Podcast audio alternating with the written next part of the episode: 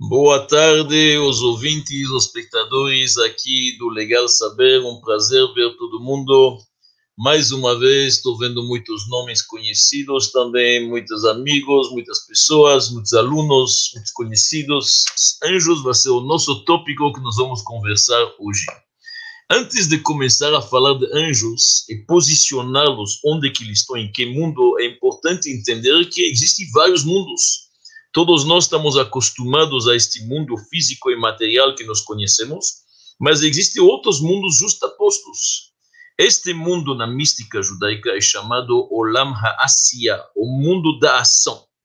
Mas existe não apenas este cosmos, existem outros mundos, mundos que são imateriais, que têm uma outra dimensão, que não são físicos, e eles agem, na verdade, interagem. Eles interpenetram um no outro, eles estão, na verdade, como se fosse um é uma réplica do mundo que está acima. Então, nós temos mundos acima, cada vez, e outros embaixo, que são a réplica do mundo superior. E quando estou falando superior e inferior, não estou me referindo, obviamente, a espaço, porque são mundos imateriais. Superior significa eles são primários, eles são mais concentrados, mais elementares. Quando falo mundos inferiores, estou me referindo, estão mais longe, mais distantes da sua fonte eles são mundos secundários. Só neste mundo que nós somos se chama o mundo da Ásia. Acima deste mundo, nós temos um mundo que se chama mundo da formação, o Lama Yetzira. E acima dele, o Lama Bria, o mundo da criação. E o quarto mundo é o mundo da emanação, que é totalmente divindade. Anjos se encontram no mundo de Yetzirah e Bria, dois mundos paralelos ao nosso, mas mundos diferentes, com dimensões diferentes, mundo da formação é o mundo da criação. Então é importante saber isto. No nosso mundo físico, que nós estamos, este mundo material e físico que se chama o mundo da ação, os três parâmetros mais importantes que nós temos são, na verdade, espaço, tempo e existência. Estes são o espaço e tempo para poder medir e a existência dos seres que existem aqui. Na linguagem cabalística, isso se chama Olam Shana Nefesh. Olam, o mundo, Shana, o ano, Nefesh, a alma. É a mesma coisa como falar, na verdade, tempo, espaço e existência. Claro, quando nós vamos subindo para mundos mais espiritualizados, as coisas mundos não se chama mais, na verdade, espaço, são mansões. Tem mansões ou acampamentos de anjos, Rechalot se chama. Quando falamos em tempo nos mundos superiores, não é mais tempo, não dá para medi-lo mais, mas é a fonte do tempo, é o potencial da mudança. O que é, que é o tempo? O tempo está mudando, está avançando a cada mudança. Isso se chama o potencial da própria mudança. E o que, é que significa, na verdade, existências? Não são seres físicos, são almas, são anjos e assim diante. Isso que nós vamos falar hoje. Vamos falar um pouco sobre anjos. No mundo de Yetzirah, no mundo da formação, você tem a primeira manifestação de anjos é uma meditação muito pura, muito específica. Anjos que são ligados a emoções. É o potencial das emoções que nós conhecemos aqui. É o impulso para amar, para ter medo, para sensibilizar, para ter piedade. Estes anjos estão ligados a emoções. E, obviamente, são milhões de anjos. O número deles é infinito. E não tem um igual ao outro. O que, que significa um anjo? Só vamos começar com isso. Em hebraico, anjo é malach. Malach significa um emissário, um mensageiro. Eles são, na verdade, emissários para trazer fluxos divinos para cá, ou eventualmente levar nossas preces, nossos pedidos, nossas boas ações para lá. Anjos fazem a comunicação, a ponte entre o mundo da ação, mundo da formação e mundos mais espiritualizados até chegar ao trono celeste do Todo-Poderoso.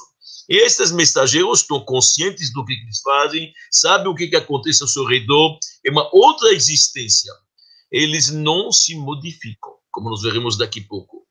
Então é um pouco diferente do homem. No mundo, na verdade, da, da do que chamamos, na verdade, o lama bria da criação, lá são anjos também, mas mais ligados ao intelecto. Mais ligados ao intelecto. Mas a mesma coisa são, na verdade, criaturas, dimensões diferentes, como nós vamos daqui a pouco explicar. Eles têm sua missão, são mensageiros. Isso é muito importante entender aqui duas coisas. Anjos e homens, seres humanos e anjos são diferentes. Um anjo é homogêneo. Ele tem, na verdade, uma essência apenas. Esta, não muda. Almas são heterogêneos, nós somos seres muitos elementos seres humanos podem ter, na verdade, uma personalidade múltipla e podem conflituosa. A gente pensa assim, um dia, outro dia, a gente já tem, discute, a gente tem contradições no nosso comportamento, porque nós temos uma multipersonalidade. O que com um anjo não tem? Um anjo tem uma missão, ela é unidimensional. Esta missão, se a missão de curar, ele vai ser um anjo da cura. Não muda da forma que ele foi criado, assim ele existe. Anjos são estáticos, seres humanos são dinâmicos. Nós podemos subir, se elevar, progredir, melhorar, tropeçar, cair. O ser humano é dinâmico. Anjo não. Da forma que ele está, ele vai ficar todo o tempo. É, na verdade, um platô. Não muda. A vida do ser humano é subidas e descidas. O anjo é estático. Então, são esses exemplos muito importantes para se lembrar. Anjos são invisíveis aos nossos olhos não significa que eles não existem. Muita coisa é invisível. Pega, por exemplo, os raios ultravioletos.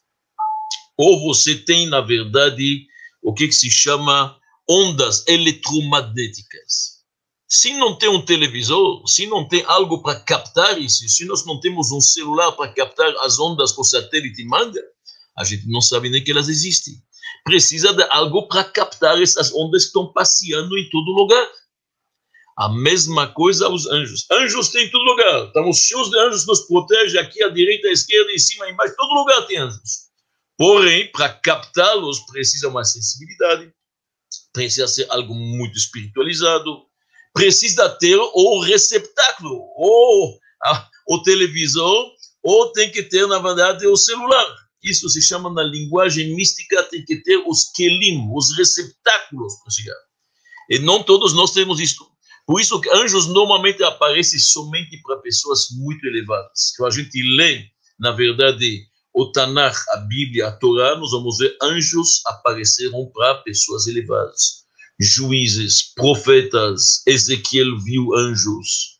E assim diante, Jeremias ou Isaías, para ser mais correto, eles enxergaram anjos. Por quê? Porque eles têm estes receptáculos, são capazes de captar isso momentos excepcionais, na verdade, a pessoa pode enxergar os anjos. Mesmo quando um ser humano descreve um anjo, é importante lembrar-se, sempre descreve ele um pouco como um antropomorfismo. O que, que significa um antropomorfismo? A gente usa palavras humanas para descrever algo divino. Como a própria Torá muitas vezes fala da mão de Deus. Será que Deus tem uma mão? Não, mas os egípcios sentiram o amor de Deus, o castigo. E assim diante. A mesma coisa quando, por exemplo, Ezequiel fala que ele viu um anjo que tinha um rosto, semblante de um boi, ou de um touro, pneixor. Será que tem semblante lá? Estamos falando de energia divina. E ainda mais de touro. Isso significa que ele viu algo que para nossa realidade física tem o conceito de um boi. Assim como um touro pode ser, vamos dizer, agressivo, ou como uma águia pode ter piedade, ele viu este conceito e traduzindo em nossas palavras, ele chamou isto o rosto de uma águia. Mas não significa que ele viu uma águia fisicamente. Obviamente, os profetas dizem, eles falam, na verdade, numa linguagem codificada e precisa entender isto. Se nós vamos agora, após esta introdução, podemos entrar melhor um pouco para entender como funciona na verdade, o que, que está acessível para nós dentro dos livros mais profundos que nós vamos transmitir.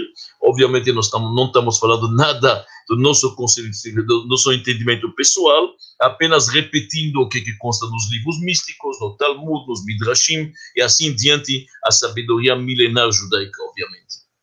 Nossos sábios dizem que da mesma forma que existe um conceito aqui de um rei com seu sequito, e tem todos que o acompanham tudo isto, assim lá também Malchuta de Rakia que Malchuta de Ara.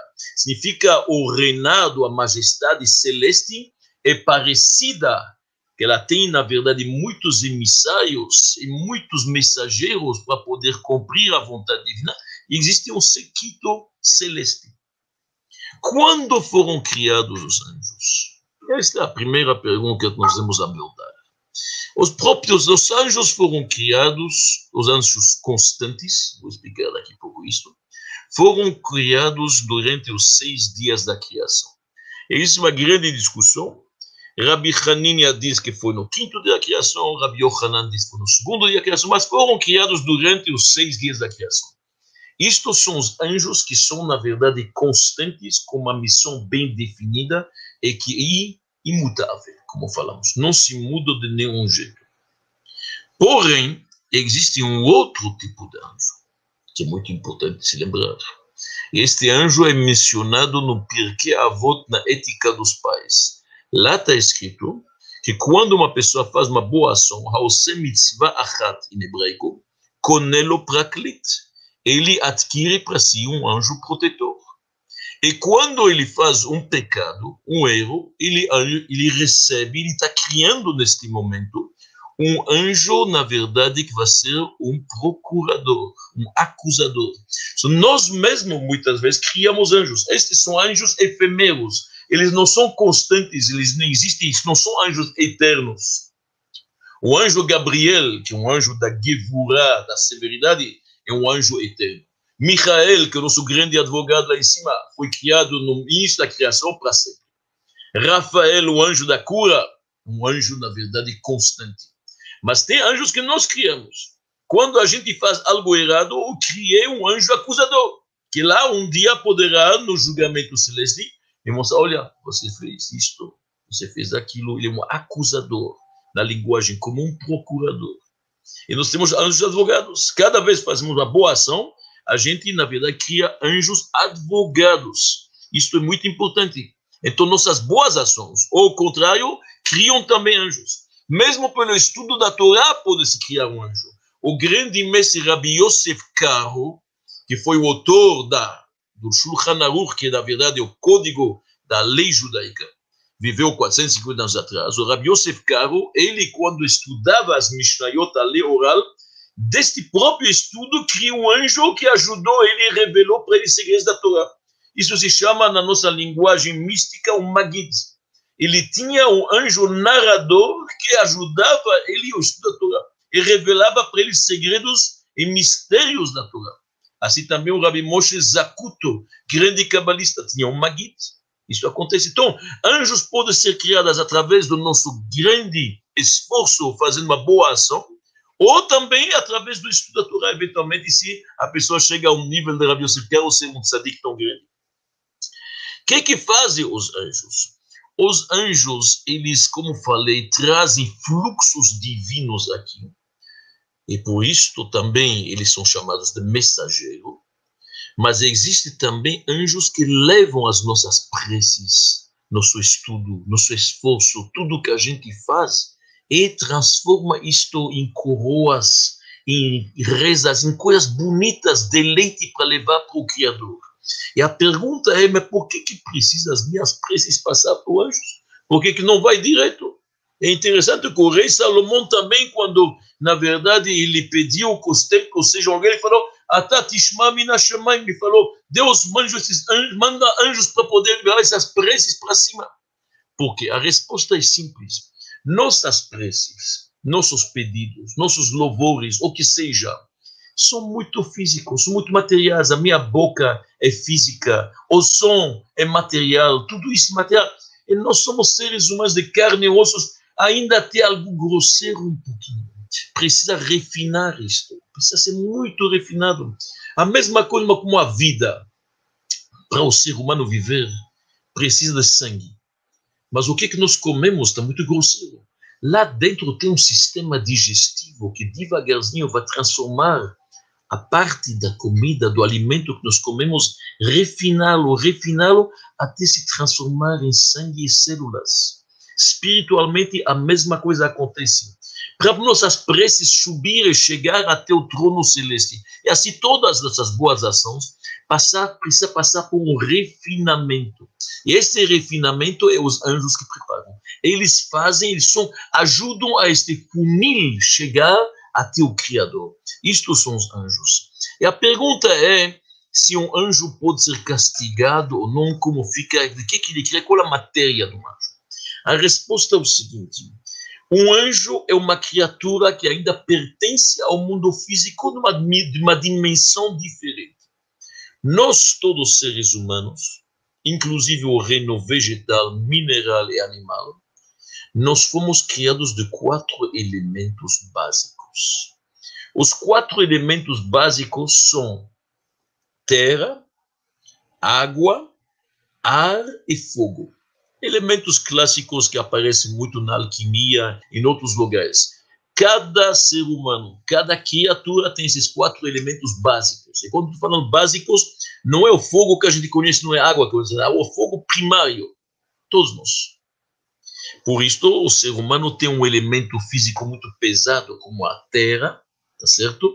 Como a terra, enquanto como a terra e a água, que são mais pesados, fogo e ar são mais leves. Anjos têm dois elementos.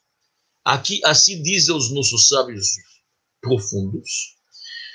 Dois elementos. Os anjos são criados a partir do elemento fogo e ar. Apenas esses dois elementos. E por isso que eles são criaturas diferentes. Uma dimensão, eu posso ter um anjo ao meu lado, não estou enxergando ele, porque é uma dimensão diferente. No mundo de hoje, infelizmente, de pandemia, que a gente sabe que tem um microorganismo invisível que está mexendo com o mundo inteiro e governos e governantes se curvam na frente dele, a gente pode imaginar que tem coisas que a gente não vê e não enxerga. Então, a mesma coisa acontece aqui. Os anjos têm algo físico, mas diferente do nosso. São criaturas de dimensões diferentes, um mundo paralelo que está interagindo com o nosso. Perfeito. Já que eles têm esse elemento físico, não apenas o espiritual, pode acontecer excepcionalmente que um anjo foge da sua missão. Ele pode ser castigado por isso. É raro, raro, como estou falando. Normalmente um anjo é um ser unidimensional. Da forma que ele foi criado, assim ele vai ser. Os anjos nossos que são que nós criamos, que são protetores ou acusadores, estes são variantes e não são eternos. Os anjos criados no início dos seis dias da criação, esses, como nós falamos, são constantes e eternos, porém, pode acontecer com o anjo, devido à sua parte física que ele tem, desobedecer ou modificar algo e até pode ser castigado, mas é obviamente algo totalmente excepcional à regra. Anjos têm várias categorias, porque são emissários, depende da missão, tem vários tipos de missões que podem acontecer. Temos um anjo Michael, um anjo Gabriel, alguns se locomovem rápido. Claro que tudo isso tem que entender, são coisas simbólicas. Anjo Michael é uma voada, o Gabriel são duas. Depois nós temos Elias, o profeta que vira um anjo, daqui a pouco vamos comentar a respeito dele. Ele faz quatro voadas e assim diante. Anjos, muitas vezes, são chamados com nomes de animais. Nós vamos ver daqui a pouco os dez nomes, as dez categorias dos anjos. Alguns deles são chamados Hayot, animais. Hayot HaKodesh, os animais sagrados. Por que isto? Porque da mesma forma que um animal, de forma natural, inata, ele tem um amor para seu filhote, é um instinto natural, tem uma piedade do pequenininho, assim também os anjos, o que, que eles têm é natural, é inato, não é trabalhado. O ser humano, ele trabalha consigo para ter amor a Deus, para ter amor ao próximo, para não ter egoísmo. Ele tem que trabalhar, tem que fazer algo. Abraão demorou 40 anos para chegar à fé pura num Deus único.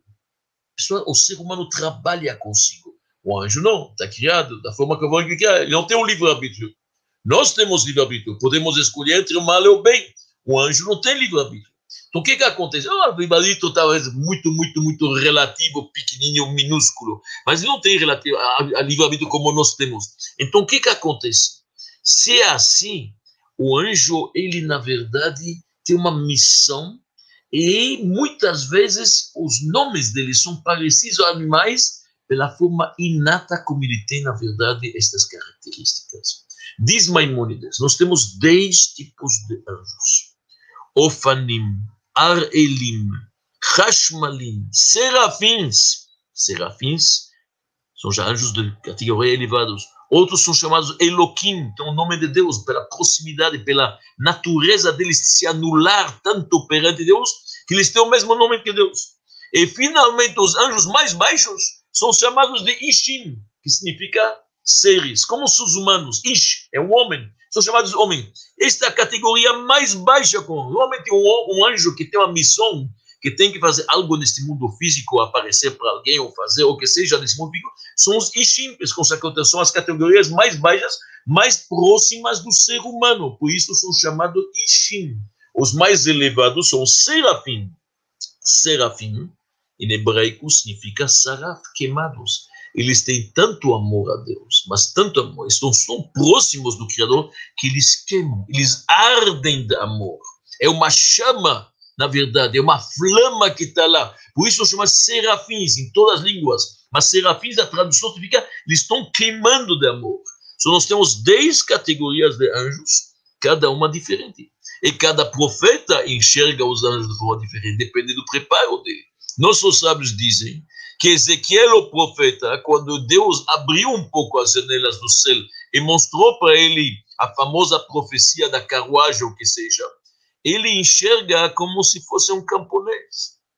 Enquanto, enquanto, enquanto que, na verdade, o profeta Isaías, que também viu muitas visões celestes, ele é como alguém da cidade habitante da cidade. Qual a diferença entre um habitante de uma cidade e de uma aldeia, um camponês? Um homem de uma, da cidade, quando ele entra no palácio do rei, ele sabe que o mais importante é olhar o rei. Então ele tem que avançar, mesmo que tem quadros bonitos, e tem cristais, e tem lustres, e tem carpetes magníficos, mas ele sabe, ele está acostumado um pouco a este luxo, então ele vai para o rei. O camponês, que na verdade não está acostumado, nunca foi no palácio, ou um homem simples de uma aldeia, a primeira vez que ele entra no palácio, ele fica maravilhado, ele olha a parede, ele olha os lustres, os cristais, ele olha os, as pinturas, ele esqueceu um pouco do rei. Então, obviamente, cada profeta enxerga de uma forma diferente, mas são profetas para os quais Deus, na verdade, revelou um pouco, um pouco do seu esplendor. Então, nós vimos agora já um pouco os anjos, quando foram criados, vimos seus nomes, vimos a forma que eles têm. Obviamente que cada anjo é diferente. Michael, o anjo Michael, que já falamos, é um grande defensor, um grande advogado nosso, é chamado o anjo da água, o anjo do, da neve. Gabriel é chamado anjo do fogo. E, aliás, tem paz entre eles. O mais bonito é que eles têm paz entre eles. Lá em cima, o fogo não apaga, desculpa, o fogo não evapora a água, e a água não apaga o fogo. Convive junto. Quando nós falamos nas nossas preces e pedimos a Deus, Deus, você shalom bimroma, você que faz a paz nas alturas, por favor, Yase shalom aleinu, faça a paz aqui embaixo para nós. O que, que significa? Deus faz a paz entre o anjo Micael e Gabriel, e cada um tem seu sequito. E como eu falei para vocês, os anjos são milhões, e cada um depende da categoria na qual ele está anjos de amor, anjos de temor. Então, alguns pertencem ao acampamento de Micael, outros ao acampamento de Gabriel. São vários milhões de tipos, milhões de missões. E são separados em mansões ou acampamentos. Machané Gabriel, Machané Michael. Então, esses anjos lá, eles convivem, sem problema nenhum. E tem vários tipos de anjos, como nós sabemos, e cada um tem sua missão, cada um faz. Normalmente nós falamos muito de quatro anjos mais conhecidos, que são Michael, Gabriel, Uriel e Rafael. Aliás, o acróstico desta palavra Gemara, Talmud, interessante. Gabriel, Michael, Rafael e Uriel. Em geral, a gente se cuida de não falar o nome completo do anjo. A gente omite a última sílaba que é Ron. Normalmente, a grande maioria dos anjos usam a sílaba Ron no final. Existem livros que descrevem a missão de cada um. Muitos, sobre anjos, cada um diferente e assim diante. Não é o momento agora, nós vamos poder entrar em tantos detalhes, mas eu queria falar pelo menos de dois seres humanos que viraram anjos. E isto é uma exceção, obviamente. Nós temos na nossa história dois seres humanos que não morreram fisicamente, subiram nas alturas e viraram e se tornaram anjos. A matéria do corpo deles ficou tão refinada que subiram nas alturas e se tornaram literalmente anjos. E não só qualquer anjo, mas anjos de categoria realmente especial. Eles são líderes de outros anjos. Estou me referindo primeiro a um homem chamado Hanoch. Hanoch, ele é um dos bis-bisnetos de Adão. Hanoch, filho de Yered. Em português, de vez em quando chamam ele Enoch. Hanoch, filho de Yered, e se não me engano, ele é o pai de Matusalém. A Torá nos diz no Gênesis, Vaitalech Hanoch et Elohim, Hanoch andou no caminho de Deus, Ve'eneno que lakach Elohim. E Deus pegou ele vivo, transformou ele, levou ele para o Ganeden, lá se tornou um anjo. Este Hanoch tinha 365 anos, pouco para aquela época, não esquece, naquela época viviam 900 e poucos anos todos, e ele tem exatamente o número de anos que corresponde ao número de dias que tem no ano solar. 365. Isso não é por acaso. Ele já nasceu diferente, já nasceu circuncidado. Era especial. Tinha um livro de Adão que estava com ele, que ele estudava. Ele era um justo. Numa época onde que tinha, infelizmente, netos e bisnetos de Adão que já eram idólatras e pagãos, muitos outros, ele era um justo. Ele era um justo. E Deus viu que ele é justo, e Deus queria que ele terminasse seus dias como justo e não ficasse influenciado. Então Deus o levou, e a carne dele, a pele dele, tudo isso se transformou praticamente numa fogueira, como se fosse uma tocha que está ardendo. E subiu lá em cima, e o corpo refinado ficou lá, e ele se tornou um anjo chamado Matat, obviamente com a sílaba Ron depois. E este Matat, nós sabemos que ele é um anjo que é o líder dos outros anjos. Ele tem abaixo dele todos os 70 anjos padrões das nações. De acordo com a nossa mística, nós sabemos que tem 70 etnias no mundo, 70 nações.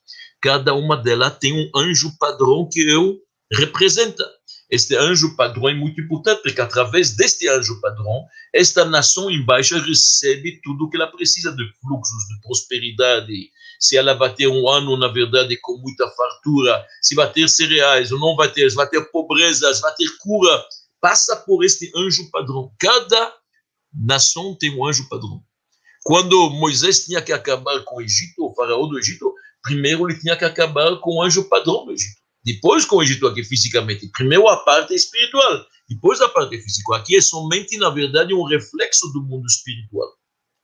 Esses 70 anjos padrões, eles têm um chefe. Esse chefe se chama Matat. Imagina o que ele se tornou. Ele que escreve os méritos das pessoas lá em cima, apresentando eles ao Todo-Poderoso. Ele é chamado o ministro dos ministros, porque cada anjo lá em cima é chamado Sar muitas vezes usa a palavra Sar, o anjo padrão, Sar, o Sar de Isav. O anjo padrão de Isaú lutou com Jacob, como nós sabemos, e Jacob ficou manco. O anjo padrão de Sar, ele é o Sar, sobretudo o Sarim, ele é o ministro dos ministros, o muito, muito elevado. E o nome dele, Matat, em grego, vem do grego, Matat também, não vem do grego, o grego vem de lá, obviamente, mas Matat Mitator significa também um mensageiro, um mensageiro importante. Então, este é o primeiro homem que se tornou um anjo, é. O segundo que nós temos também não morreu, subiu numa carruagem de fogo frente ao seu aluno Eliseu e subiu nas alturas o profeta Elias, o Hanavi, o profeta Elias o profeta Elias, que teve uma missão muito difícil na época do rei idólatra, que era Ahav, ele lutou pelo povo de Israel, ele lutou, na verdade, para o culto ao Deus único, como se deve, retirar qualquer vestígio de paganismo, como nós sabemos. Este homem de Yahweh, tão dedicado, Deus deu para ele um presente e não morreu.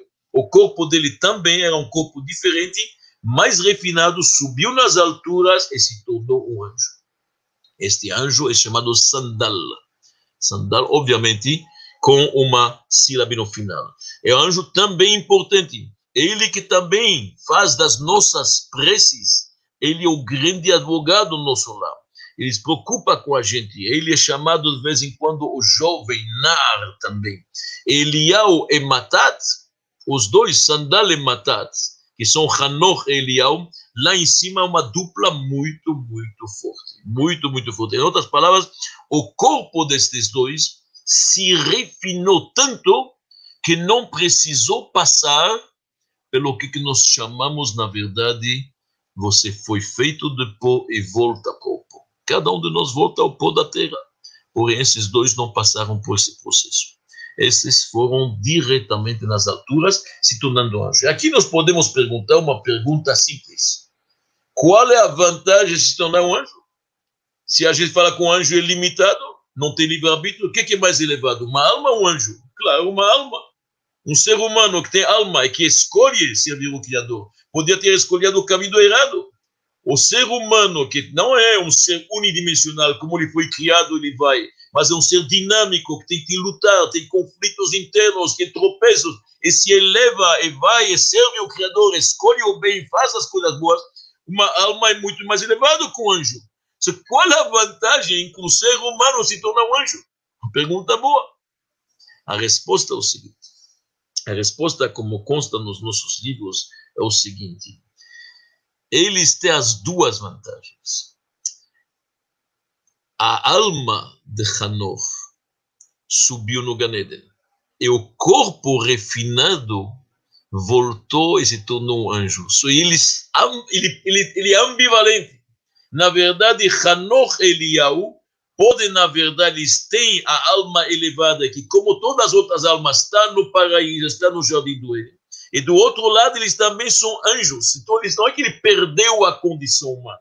Ele ganhou adicional, ainda que ele não somente tem uma alma, mas também um anjo. Isto é a explicação.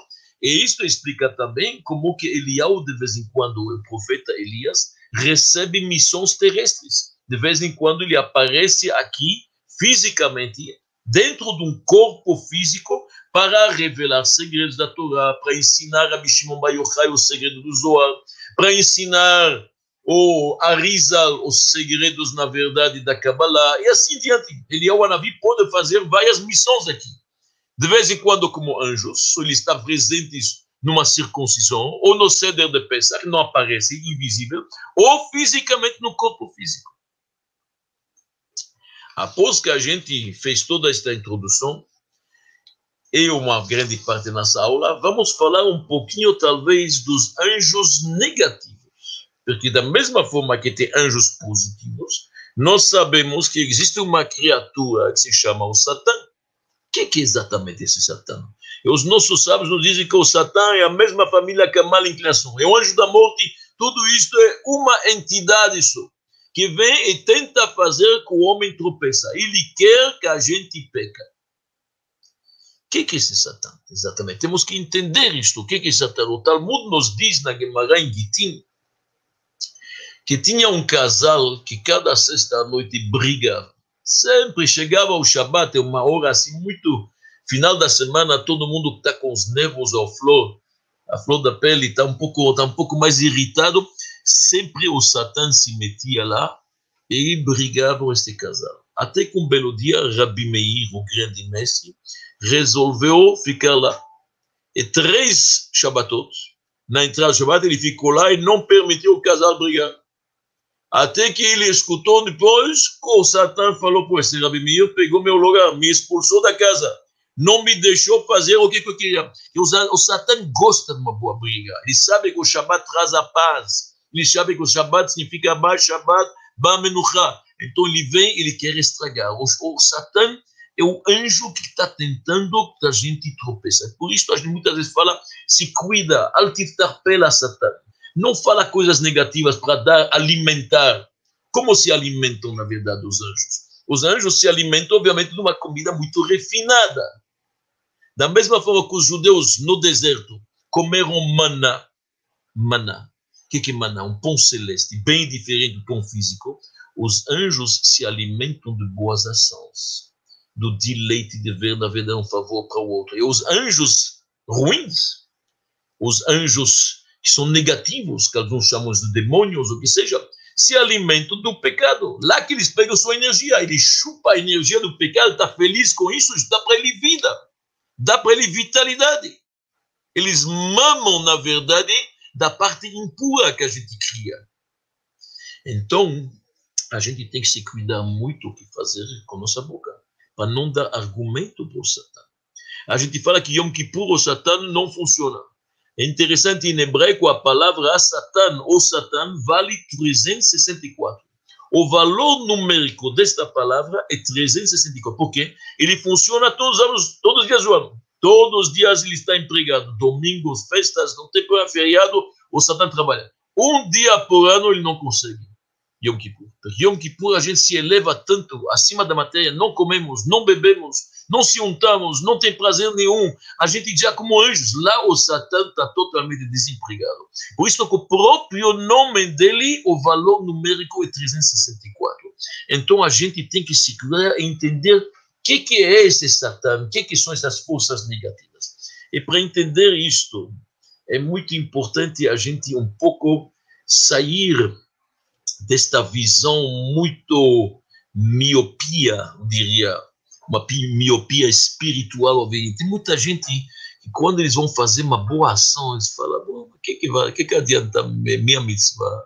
Uma mitzvah, o mundo é tão ruim, está tão complicado, o que que eu vou modificar? O que que vale minha boa ação que eu vou fazer? E as pessoas desistem. Isto não é correto, como nós veremos. É muito entender que o conceito de Satã e vamos na frente, talvez, do diabo ou dos demônios, chama isso como vocês querem. No judaísmo e no cristianismo são bem diferentes, bem diferentes. Diabo e Satã na filosofia cristã. Eles acham que tinha um anjo importante chamado de Lúcifer, que literalmente se rebelou contra Deus. Caiu da sua estatura espiritual, rebelou-se, e ele tem um domínio próprio chamado Satã. Ele o chamado Satã. Quer dizer, de acordo com os conceitos cristãos, existe um domínio alternativo, como se fosse um outro reinado, claro, limitado, mas este Satã promete recompensa material para quem escuta ele. Quem vai fazer a vontade dele Claro que no final, mesmo no conceito desta teologia, Deus vai prevalecer, não há dúvida. O Satã será castigado no dia final do julgamento, mas até lá ele tem poder. E até lá ele tem um reino autônomo, onde a maldade pode florescer. Esta filosofia cristã sobre Lúcifer e Satã. Judaísmo, obviamente, fala que tem um poder apenas. Apenas Deus, não tem outra coisa. Deus é o único poder, última palavra dele. Não tem ninguém que tem autonomia com ele. Deus é omnipotente, omnipresente. Deus é o Todo-Poderoso, the Almighty God, como se fala em inglês, le Tout-Puissant, como se fala em francês. Então, o que é o Satã? Existe o Satã no judaísmo? Claro. Existe a má inclinação. Satã é o pequeno ser que tem dentro de cada um de nós, que quer que a gente tropeça. Sim. O Satã é o agente de Deus que trabalha por Deus, para Deus, para nos fazer tropeçar. Já que Deus quer que a gente tenha um livre-arbítrio e sejamos bastante maduros para escolher o bem, para escolher o bem tem que ter alguém que nos oferece o mal. Deus tem agentes que lhe pagam para poder a gente eventualmente escolher o mal mas claro que a vontade dele é que a gente escolheu bem. Então o Satã o os demônios, o anjo, o Yetzirará, a manipulação, tudo isso são agentes de Deus, nada mais. O Zohar, livro da mística judaica, ele dá um bom exemplo para isso. A alegoria que ele usa é o seguinte: tinha um rei, que este rei queria saber se o filho já dele é maduro, como se deve, um homem, que sabe realmente escolher o caminho bom. O que, que ele fez, este rei? Ele contratou uma prostituta para tentar seduzir o filho dele. O que, que acontece? Esta, esta, esta, esta prostituta, ela te paga para isso, ela vai fazer todo o charme possível para seduzir o menino. Mas ela dentro espera que ele resiste, e que ele não cai, e que ele não peca. Ela mesmo sabe que a vontade do rei e o grande prazer, a satisfação do rei vai ser se o menino não peca e não cai na sedução dela. Então, mesmo ela, quando ela tenta seduzir este moço, ela sabe a verdade que vai ser muito melhor se ele ficar forte e maduro e não peca. Então, isso é exatamente o que vai acontecer. O, de acordo com o judaísmo, cada um de nós é um príncipe, e Deus quer que a gente seja bastante maduro. Então Deus tem agentes, mas são agentes à disposição dele, não é nenhum poder autônomo.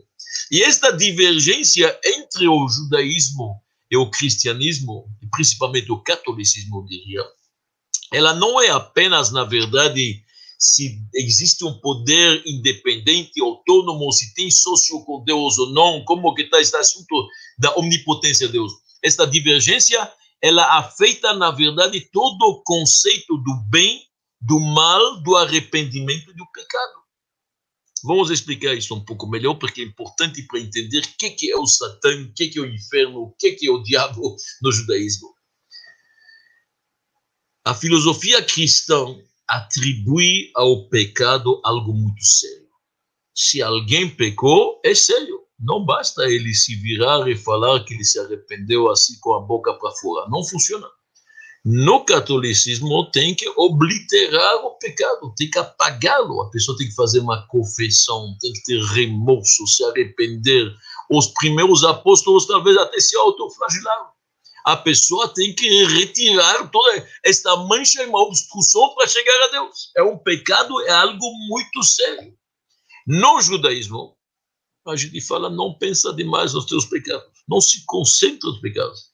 Porque quando você entra numa loja de esterco, mesmo se você não comprou nada, você acaba tendo um cheiro ruim.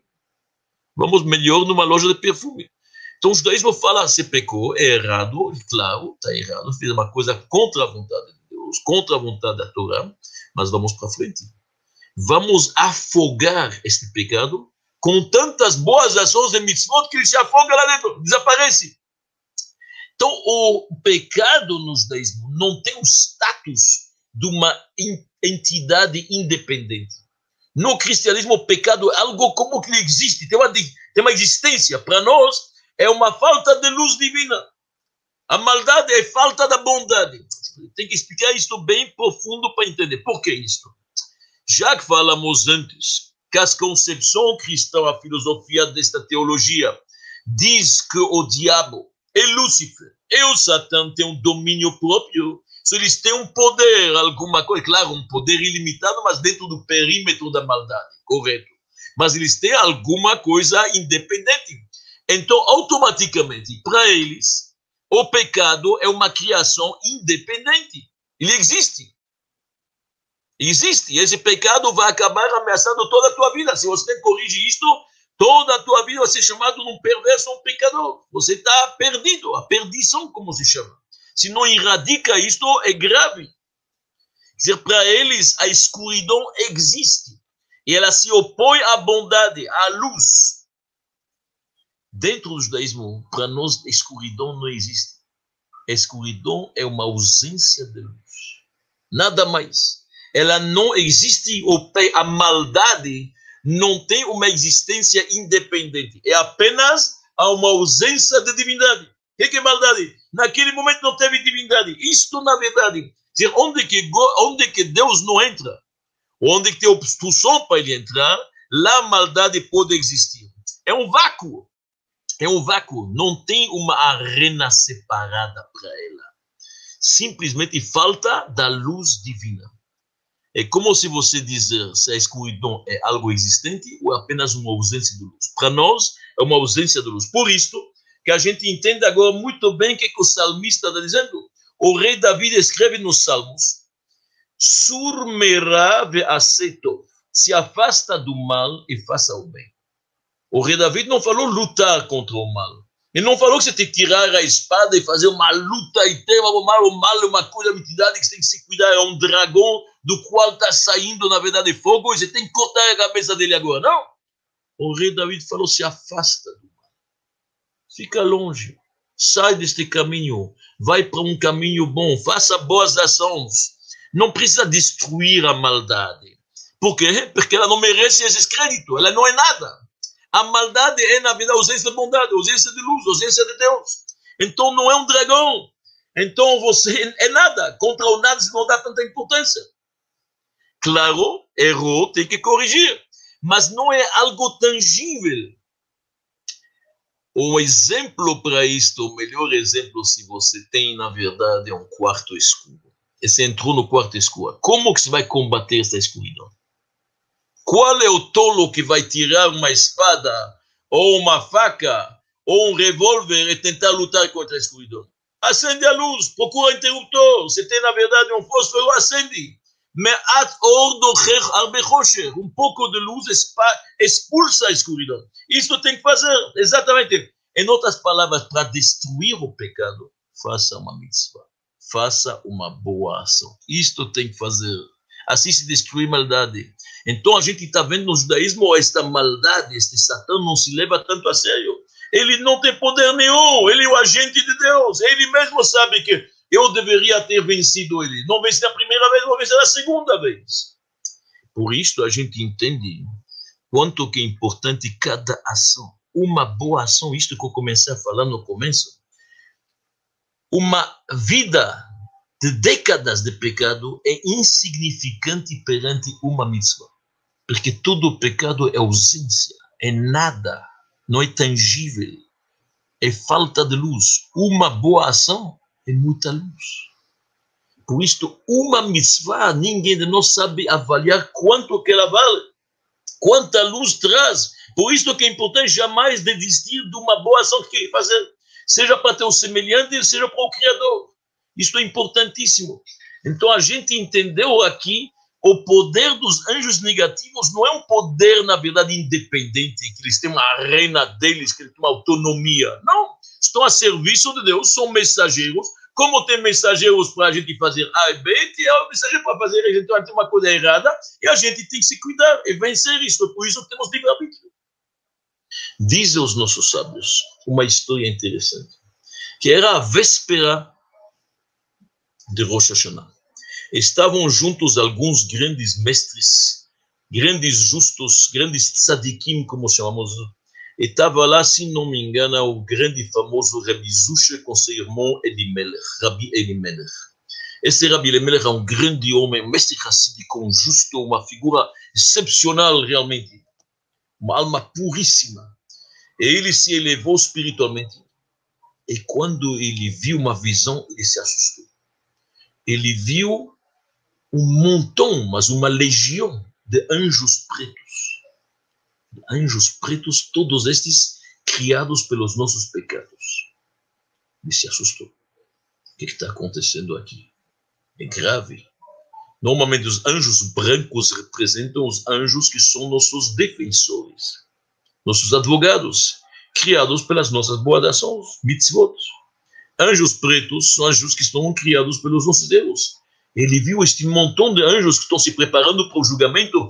Quantos procuradores vai ter lá? Quantos acusadores? Ele ficou assustadíssimo. Mas quando ele olhou melhor, ele começou a analisar os anjos. De repente começou a aparecer um sorriso nos lábios dele. E o sorriso foi crescendo, crescendo cada vez mais. Então perguntaram para ele, Rabbi Meller, o que, que se viu? Ele falou o seguinte: eu analisei estes anjos pretos, que era uma legião grande, enquanto que os anjos brancos eram um contingente pequeno, mas eu vi uma coisa muito interessante.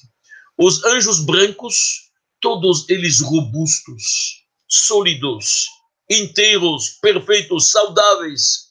Eu olhei os anjos pretos, eu vi um tamanco, um falta um braço, um falta uma mão, um falta um membro aqui, todos eles deficientes, todos eles com problemas. Agora eu entendi, ele falou, Rabi Melech, presta atenção, ele falou. Quando a gente faz uma boa ação, existe o ato físico, vamos dizer, eu peguei uma moeda, eu dei para uma pessoa necessitada na rua. Acompanhei uma viúva que precisava ir no supermercado. Peguei uma velhinha, atravessei a rua com ela.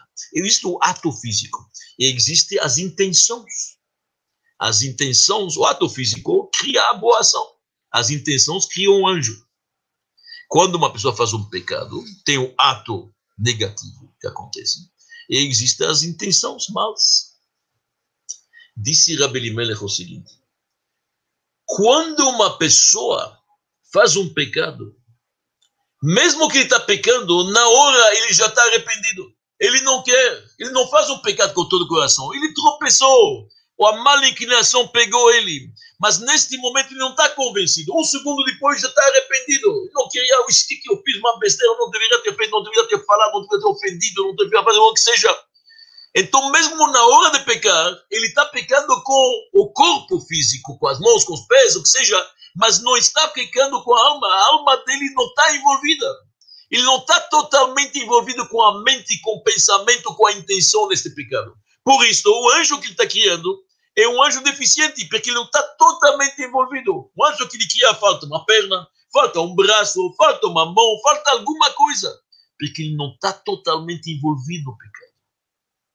Agora, quando uma pessoa faz uma boa ação, ele está tão feliz, corpo e alma estão tá envolvidos, ele ajuda esta velhinha, ele está feliz, a alma está envolvida, ele está contente, está com um pensamento elevado e positivo, ele está feliz de fazer um favor para o outro.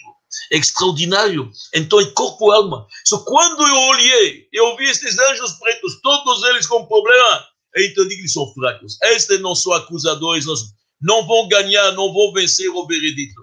Quando eu vi os anjos brancos, robustos e saudáveis, fortes e inteiros, estes vão ser, na verdade, os grandes advogados. Muito obrigado